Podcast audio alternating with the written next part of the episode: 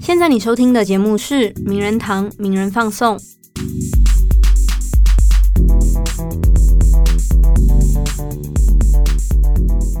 好的，大家现在收听到的是我们第四十二集名人放送的一个番外篇，因为我们这一集请到的是新普作家曾立新，然后，哎，我是新会，我是博松，忘记自我介绍，然后就是我们想说，好像现在这种精神疾病啊、心理健康的议题，大家会常常有一个困扰，就是。那如果我的朋友就是有这样状况的人，我到底要怎么去支持他？怎么帮助他？怎么陪在他身边？什么不能讲？什么可以讲？要做什么？不能做什么？好像一直都没有一个能够去遵从的规则，或是我真的不知道要从何下手。那我们就想说，有一个小小的番外篇的机会，来跟大家一一的解答一些疑惑，说不定就会比较有方向。听起来有点像是研究生有礼貌运动。有礼貌运不该对研究生说哪些话？你论文写完了没？对，什么时候要毕业？嗯啊，读了这么多年了，嗯，所以我们今天也是类似啦，概念类似。那希望透过一个分享的方式，告诉大家说，如果你身边有同才啦，不管是你的同学、同事，或是你的好朋友也好，在他们有忧郁状况或者有精神疾病之下，你也许可以做的是什么？那真的。千万不要尝试做的又有哪些？是。那我们一样，请到我们的专栏作家曾立新来跟大家分享。嗯，Hello，各位听友，大家好，我是立新。那我们今天要谈的就是说，如果身边有忧郁症的亲友的话，然后当他特别是已经在预期的时候，我们该怎么样跟他们互动，怎么相处？那我觉得首先要讲的是，其实大部分的我们对于忧郁症是不太认识的，所以我们其实坦白来讲，我们其实是会害怕。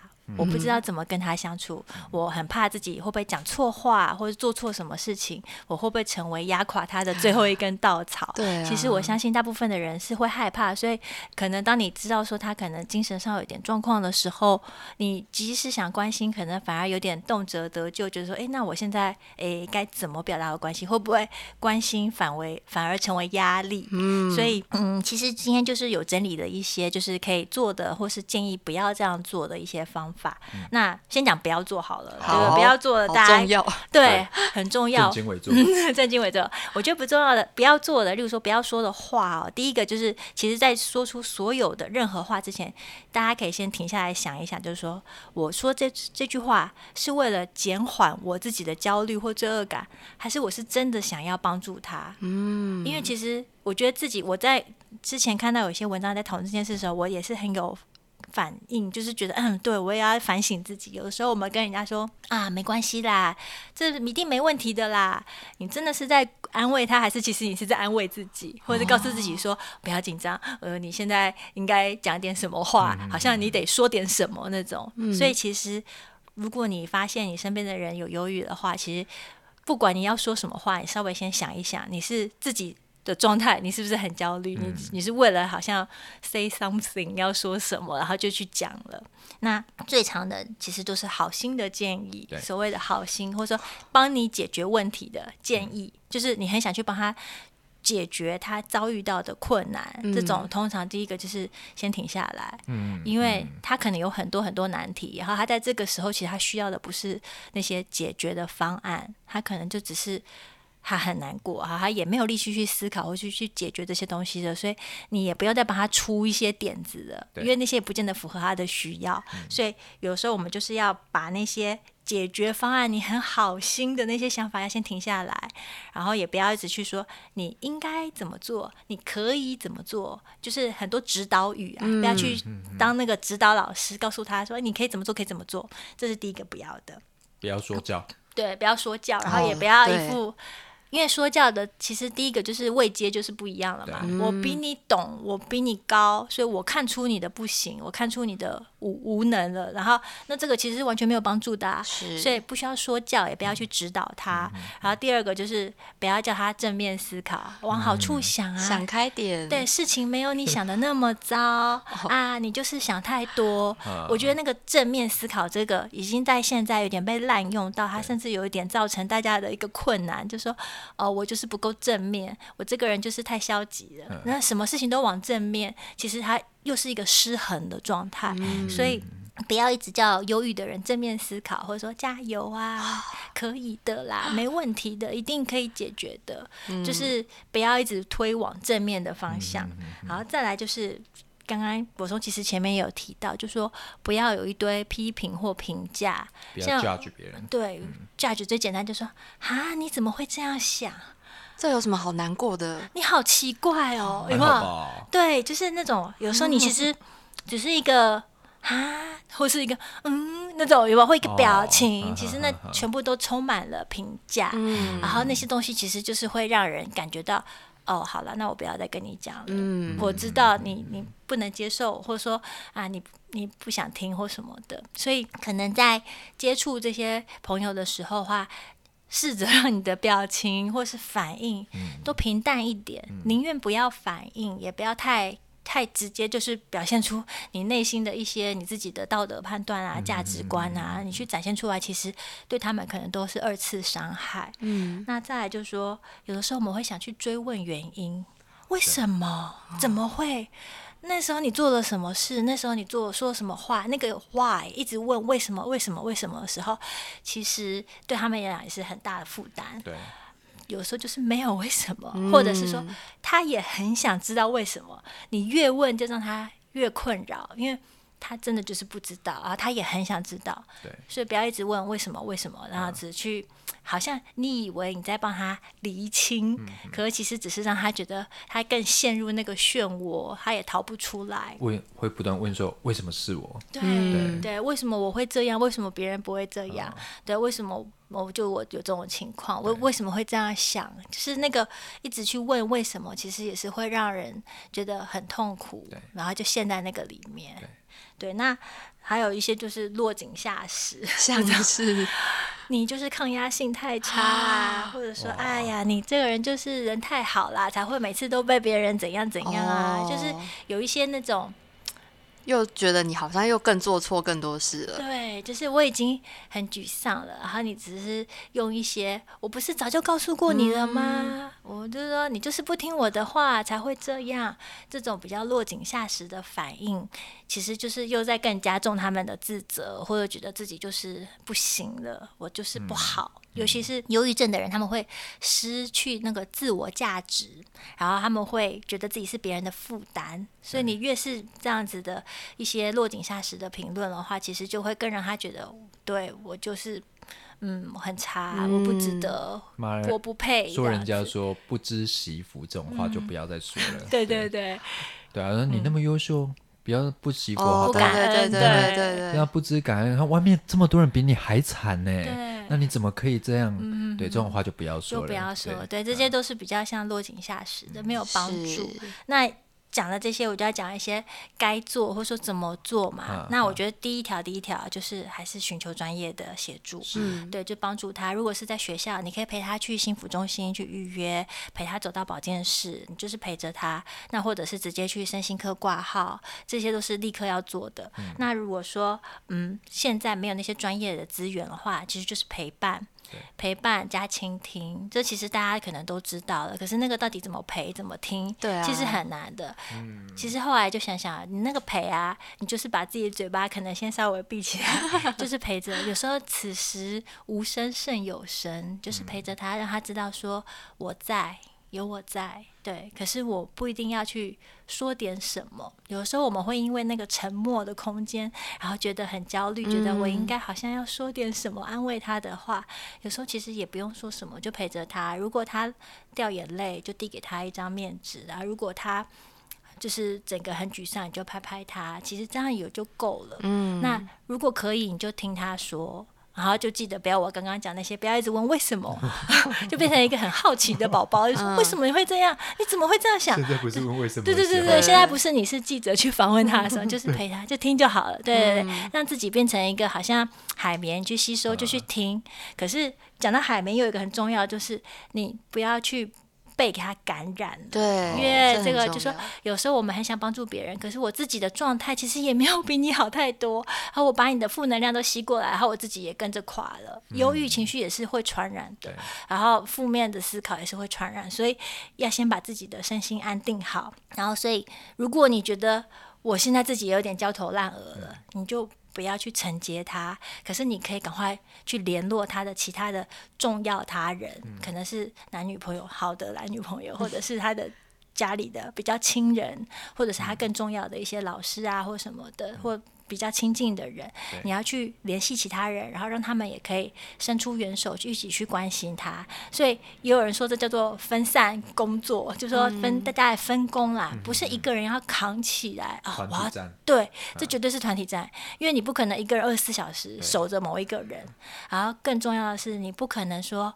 我要去扛起那个人的生命。对我没有办法为另外一个人的生命负起全责，即便我是父母，我也扛不起我的小孩，然后我是男朋友也扛不起我的女朋友，所以没有人可以为另外一个生命完全负责。所以，当你遇到身边有这个人情况的时候，你还是不要就觉得说责任都揽在自己身上，啊，陪伴他、陪他看病什么，全部都靠自己。然后你自己的状态又不够好的话，可能最后是两个人一起垮，或者是你哪一天负荷不了，你就成为那最后一根稻草这样子。嗯，嗯，所以这其实在讲就是界限，对，我去帮助那个人，但是帮助到一个程度，我必须还是要设下界限。有些问题还是他自己的要去面对的，所以我就是做到陪伴，做到倾听，这样其实就是一个最好的帮助了。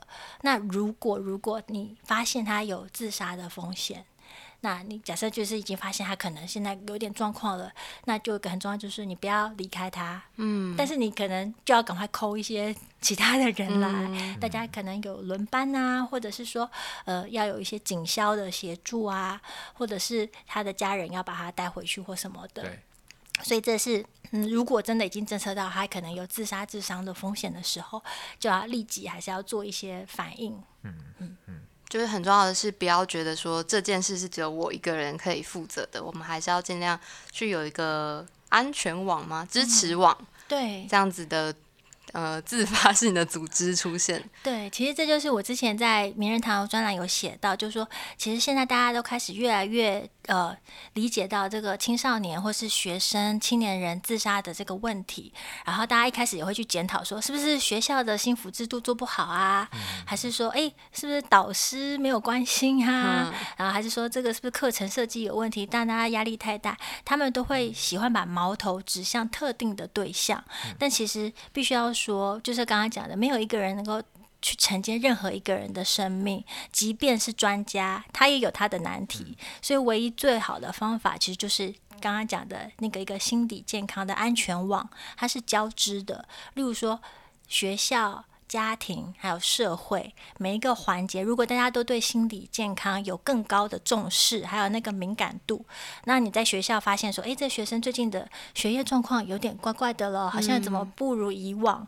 那学校就可以联系家人啊，家庭是不是最近什么情况？那家庭又可以跟同学，如果爸妈也知道朋友，也可以去了解孩子现在诶，最近的是不是发生什么事情？那整体社会也是大家互相帮忙，所以你要有这样子的一个共识，才有可能去真的承接起这些即将坠落的生命，因为你单一的人。真的是有限，因为这些学生总有一天要毕业嘛，他毕业后就不是学校幸福中心的责任了吗？对不对？但他进入社会之后，他就被抛掷在这一个好像无求救无门的状态了吗？那他会不会说，其实他的困难来自他的家庭，所以他没有办法回去家庭里寻求协助？对那他有没有办法从其他的管道？所以其实他真的是环环相扣，不是单一机构、单一人员能够做到。然后甚至例如说心理师或精神科医师，也不可能说我百分百。保证疗效，对例如说我在治疗室里我协助你，但是你回去你的学校，你还是有你的学业，对。我不能帮你考试，不能帮你念书。你回到家里，我不能把你的爸爸妈妈换掉，你还是有一些原本的课题课题还是要做，所以它绝对是一个交织的情况，环环相扣。所以就是变成说，我们在这边做就是推广，然后让大家更多的科普知识，大家有这样子的敏锐度，有这样子的理解，其实才更能够去帮助到这些遇到心理困难的人。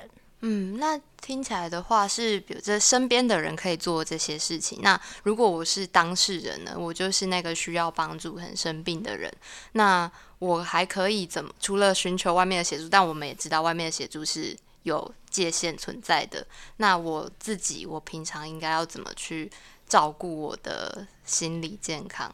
哦，如果说，嗯。还没有，就是到真的很严重的，真的说已经是重预发、作预期的一般的人，要照顾自己心理健康的话，那其实就是刚刚我们讲说很多的照顾方法，你要让自己的情绪能够被调节，嗯，能够舒压，要建立舒压的管道。你可以画画，可以写作、唱歌，或者是你有一些比较亲密的好朋友，你们彼此可以一起哦相聚，然后互相的打气的，这些都是一些社交上的，也可以互相支持。那如果说还有一些是身体上照顾，像例如说让自己吃饱穿暖、睡得好，这些看起来好像很基本。可是很多心理疾病发生就是在这样：吃的不好、睡得不好，然后身体整个出状况。所以这种最基本对自己的身心的照顾，其实都非常的重要。但如果已经真的进入到你已经有确诊了，或者说真的已经觉得自己已经是生病了，那一定就是要去看医生。然后呢，医生的话通常一定是药物或心理治疗。通常就是这两个管道。那如果真的很严重，可能还是会安排住院。嗯，所以当你自己觉得状的状况不好的时候，其实就是去就医。那我觉得这是最重要的，不要害怕。其实现在整体来讲，台湾的这样子的医疗资源是够的。就说如果你真的有很紧急的一些心理的状况，你不会说啊挂不到号啊，或者说没办法找到医生或合适的医院或是心理治疗所，应该是都有的。所以你要让自己。就是不要害怕去寻求资源。那如果真的是要亲朋好友帮忙的话，就是找合适的对象，然后可信赖的对象，请他们陪伴你，让他们知道说你是需要帮忙的，不要靠自己一个人。可是这真的很难，因为其实很多忧郁症的人就是很怕成为别人的负担。对，所以的确这不容易，因为他已经就是这种状态，他就是不想麻烦别人。然后我还，可是他的确需要。别人的帮忙，所以我才又会回来说，身边的人要够敏感、够敏锐，你才能够侦测到说，诶，他的状况不太好喽，他是需要帮忙的。嗯，而且应该也回到说，我们在正规的节目里面也有讲到说，大家可能一开始对自己生病会有一些自责，或者是觉得自我评价低落等等的状况。但是我们刚刚在录音之余也有聊到说，其实很多东西都是你的个人特质，或是真的就是没办法，你就是遇到了。那我们可能可以转换一下那个思考的方向，不是说我要怎么治好我自己，我要怎么。不要再当这样的人，而是说，那我现在已经这样了，我要怎么跟他共存下去？对，没错。我觉得我们在读心理疾病的时候，我开很喜欢一个观念，就说有的时候一些心理疾患啊，我们可能真的要嗯思考说，他不会 cure，他不会痊愈，但是他可以被 care，我可以去关照他，我可以照顾他，让让我自己可以去跟这样的一个心理疾病共存，然后我怎么样让自己可以。就是找到一个可以好好的继续走下去的一个状态。例如说，忧郁症不代表不能活。例如说，我有预期，但是我也有品恢复的时候。那我预期的时候，可能就服药，或者说就是接受心理治疗。那我当我恢复的时候呢？那我还是照我的日常。所以其实不是说生了病以后你就觉得啊，人生就毁了，还是可以的。只是说我们的态度要开始。比较去就接受它是一个状态，就是有问题的这个不是我这个人，而是说我就是生了这个病了。那我怎么样跟我这个心理疾患和平共处，然后我让自己找到一个我可以更舒服的活下去的一个方法。嗯。好，那我们今天这个番外篇就是希望说，听友如果很困惑的话，也许可以提供给大家一些新的、比较有方向的去看待它的方式。那也希望大家，如果你现在已经有处在类似的状态，或者身边有类似的状况的话，也都可以用比较呃冷静的态度去面对，其实都是可以解决的。那身为患者身旁的人。其实我觉得总归刚刚立新说的大概就是停看听吧，当你要开口的时候先停一下，先先不要急着发表你的意见，是。看看看他的状态如何，他的脸色如何啦，他最近的社群媒体上有发了什么样的讯息，听最后是听他说了哪些。那我觉得做到这三点其实就很不容易了，因为我相信大家有非常多的疑问：为什么是你？你做了什么？那为什么不是我？大家会有很多的疑问想要去理清，但也许这时候你能做的最简单也最基础的事情就是停看听。那节目最后，谢谢大家收听我们这一集有关心理健康照顾的内容。那也希望大家喜欢。对，希望之后还有机会再请到立新来把我们 今天没有时间聊完的话题。对对对，对，今天还有很多原本预兆问的问题没有问到，但是也希望大家就是好好度过这个冬天。我们下次再邀请立新来继续跟我们分享你的所见所闻。好，谢谢，再次感谢名人堂的邀请，也希望所有听友在这样寒冬中能够好好照顾自己，然后让自己的身心维持在一个健康的状态。是，那就谢谢大家收听这一集的番外。篇，我是新慧，我是柏松，我是立新，谢谢大家，拜拜。